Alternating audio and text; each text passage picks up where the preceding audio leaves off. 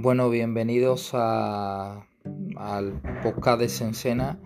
Eh, hoy vamos a hablar de, un episodio de, de, plantas medicinales para, para el intestino delgado y el sistema nervioso. Este, este episodio vamos a dividirlo en dos partes porque son demasiadas plantas medicinales, entonces lo vamos a, lo vamos a dividir en, en dos partes. ¿no?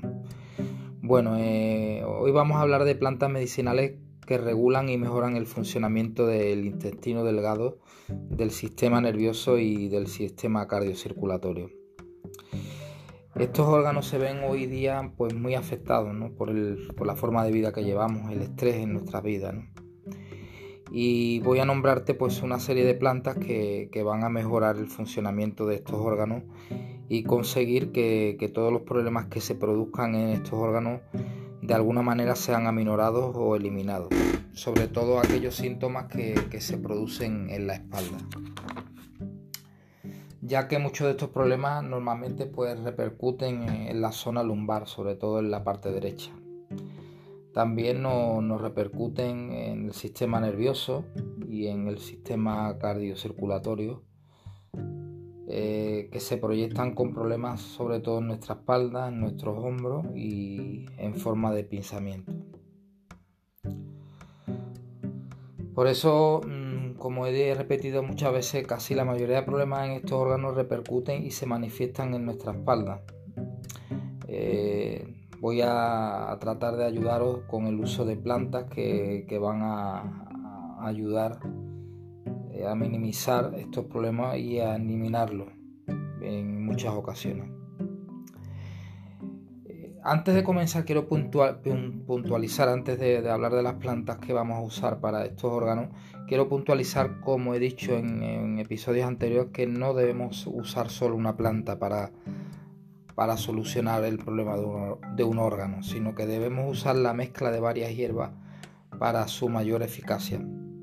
Por ejemplo, no podemos usar una sola hierba porque, porque el intestino esté funcionando mal, ya que el, intestino en este caso puede estar funcionando mal debido a un fallo en el hígado. Por eso es conveniente usar mm, plantas eh, que se usan para el intestino y como plantas que se usan para el hígado y, o plantas que se usan también para el riñón. ¿no?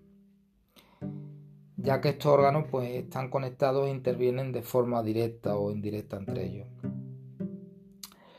Con el uso de todas, estas plantas vamos a conseguir que la energía que circula entre estos órganos esté totalmente equilibrada, que es de lo, que se trata, ¿no? la función principal para que todo nuestro organismo funcione correctamente. Eh, por eso debemos usar varias plantas para atacar de una manera estratégica eh, a esos organismos que, no funcionan bien para conseguir una, mejora en ellos. Vamos a comenzar con, las plantas que debemos usar en, estos órganos. La primera sería el azar o, naranjo amargo. Esta es una planta que para el sistema nervioso tiene un efecto sobre todo en el pleso solar y ayuda cuando tenemos como una bola en, la boca del estómago que es provocada evidentemente por el sistema, por, un síntoma de ansiedad. Para esto pues debemos usar eh, esta planta. La, segunda, la segunda sería la amapola.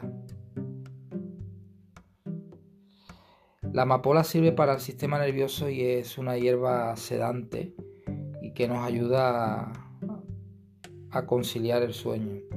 Es ideal para personas que tienen insomnio.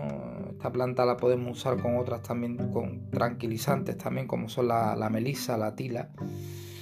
Y yo normalmente este tipo de, de planta la uso en extracto, usando de 10 a 15 gotas eh, es recomendable mm, porque su función su función al usarla en extracto es un poco más es más eficaz La tercera planta sería la bolsa de, pastor. Esta, esta, hierba la usamos en, en hemorragias para cualquier parte del cuerpo, por ejemplo, hemorragias digestivas, como pueden ser las úlceras duodenales. ¿no? Esta hierba es, es muy aconsejable usarla junto con el cardo mariano, que es para el hígado y la ortiga verde.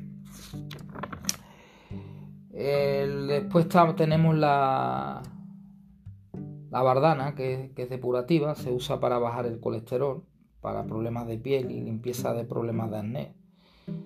Eh, la podemos usar en forma de, extracto si queremos eliminar esas arenillas o microcristales tóxicos que se encuentran entre los tendones, sobre todo en los tendones del hombro. Estos problemas en el hombro son debido a, esos microcristales que se acumulan en el hígado en forma de basura y que repercuten en nuestros tendones. Mm. Con esta planta vamos a facilitar esa limpieza de esos microcristales que se acumulan y minimizarlos o eliminarlos completamente. La siguiente planta sería el castaño de, de India, que nos ayuda a mejorar la circulación, sobre todo a nivel de las piernas y de la pelvis. Es recomendable para problemas de regla o problemas de estancamiento de sangre en las piernas. Otra planta sería el comino. El comino es una planta que la vamos a usar cuando tenemos exceso de gases, sobre todo digestiva, cuando tenemos problemas de digestiones lentas, donde hay mucha fermentación. este comino nos ayuda a que se formen esos gases. Luego tenemos otra planta que es la drosera, que es una planta para los bronquios pero hay un tipo de bronquios que, se ocasionan por el estrés. Esta planta ayuda a, calmar la irritación de, los bronquios y de esa tos seca nocturna. Luego tenemos otra planta que es la saragatona, que es una semilla que, ayuda a la desinflamación intestinal. Puede ser eh, cuando esta, esta, inflamación se produce por estreñimiento o cuando haya diarrea.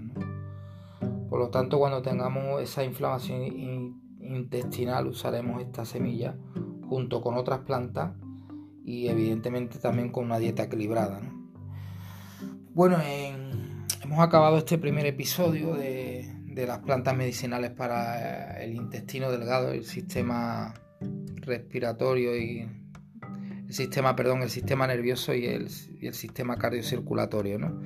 Vamos a hacer otra segunda parte con otras plantas para que se haga más ameno y no se haga tan largo el episodio y podáis, eh, los radioyentes podáis eh, asimilar pues todas estas plantas y los conceptos que, nombro en este episodio.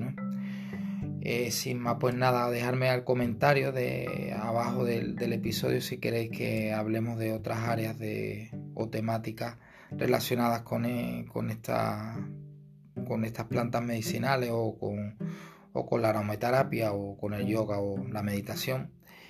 Y nada, un saludo en modo sencena y nos vemos en el próximo episodio.